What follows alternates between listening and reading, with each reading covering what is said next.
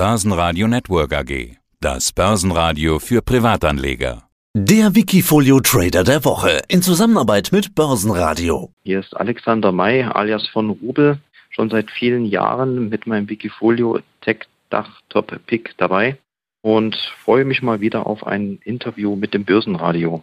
Andi Groß aus dem Börsenradio ist hier. Lass uns doch zunächst einmal den Markt so ein bisschen anschauen und abklopfen.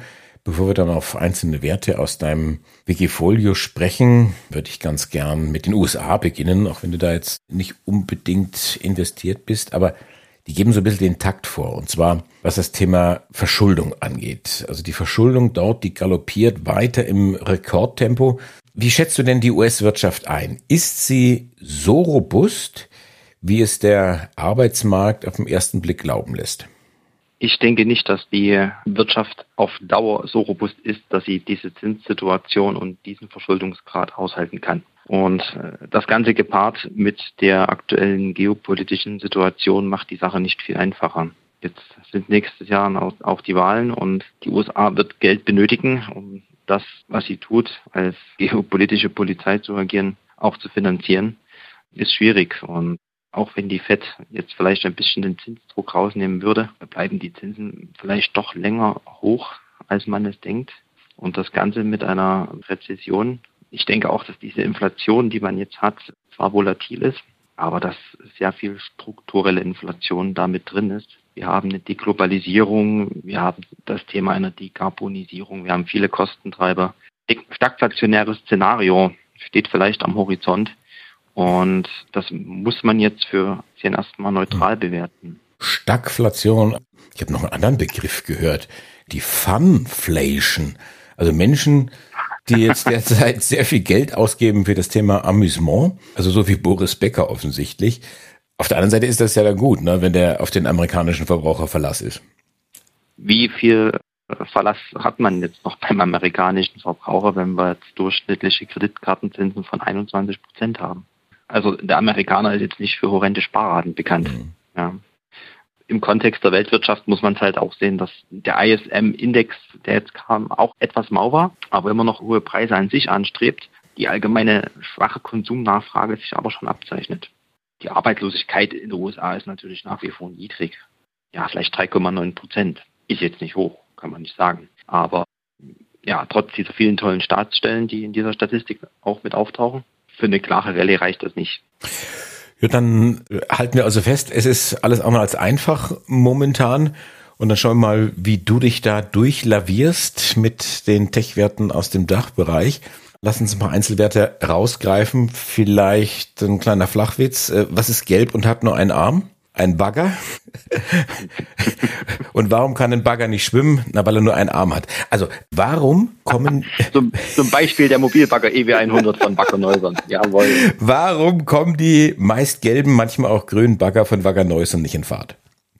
Ich würde nicht sagen, dass sie nicht in Fahrt kommen, aber äh, wenn man jetzt den deutschen Markt nimmt, wo Wacker Neusern natürlich stark vertreten ist, da ist der Ausblick der Baukonjunktur schlecht.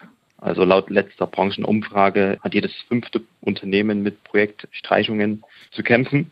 Und es gibt keine politische Motivation, hier auch anders zu wirken.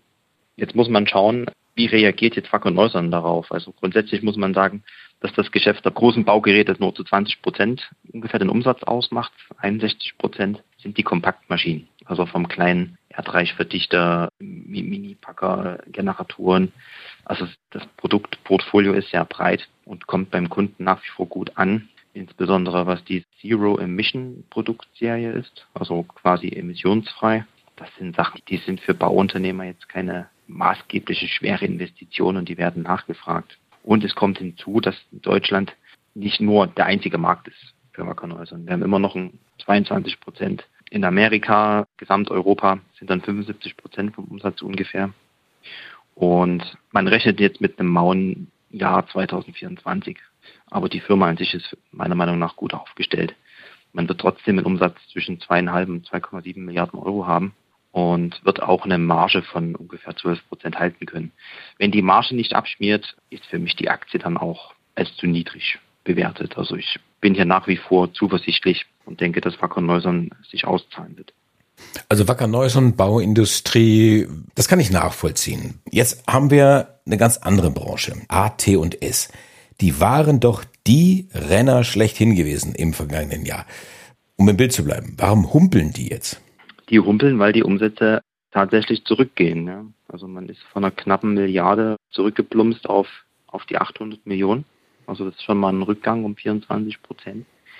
Das kam natürlich nicht so gut an. Ja. Hinzu kommt, dass viele Investitionen getätigt wurden. Man hat einen recht moderaten Schuldenstand. Okay, gut, die Eigenkapitalquote ist immer noch bei ungefähr 25 Prozent, aber Kredite müssten bezahlt werden. Und man muss jetzt davon ausgehen, dass man jetzt aufpassen muss, dass Cashflow und die Marge, dass man nicht unter Druck gerät und die Kredite halt nicht mehr so finanzieren kann. Also das, das bringt auf jeden Fall die Unternehmensentwicklung erstmal unter Druck.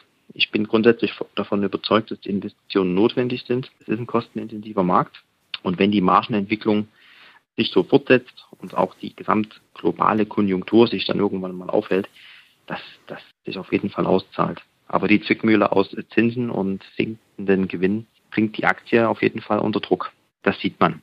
Ich finde, dass auch da schon viel eingepreist ist. Also sollte die Marge von ungefähr 30 Prozent halten, und sich der Umsatz wieder erholen, dann sollte das wieder passen. Elmos, Elmos Semiconductor, die passen ja auch wunderbar zu AT&S, ganz klar. Aber die laufen ja richtig lecker. Tatsächlich jetzt schon die zehnte Mitteilung im Folge mit steigendem äh, Umsatz und auch einer deutlichen Margenverbesserung. Also wir haben Margen um die 24, 25 Prozent. Das ist, ist krass, trotzdem diesem Marktumfeld, dass man die Preise gut durchsetzen kann und auch gleichzeitig im Umsatz wächst. Also man hat 30 Prozent Umsatzwachstum, sogar 32 Prozent, glaube ich, zum Vergleichsquartal. Und das ist einfach ein hervorragender Produktmix. Man hat auch die Kosten im Griff. Man hat die Weferherstellung an sich auch jetzt über die Bühne gebracht und konzentriert sich auf seine Produkte. Und das kommt auf jeden Fall gut an. Jetzt muss man auch schauen, dass die Aktie das tut. Aktie zeigt sich auch robust, aber ich denke, da geht mehr. Da geht noch mehr. Danke für das Update. Tech Dach Top Pick. Ich habe so geübt, dass ich das fehlerfrei hinbekomme und ich glaube, ich habe es einigermaßen fehlerfrei hinbekommen. Von Rubel, Alexander May. Ich danke dir fürs Interview. Vielen Dank für das Interview. Wikifolio.com Die Top Trader Strategie. Börsenradio Network AG.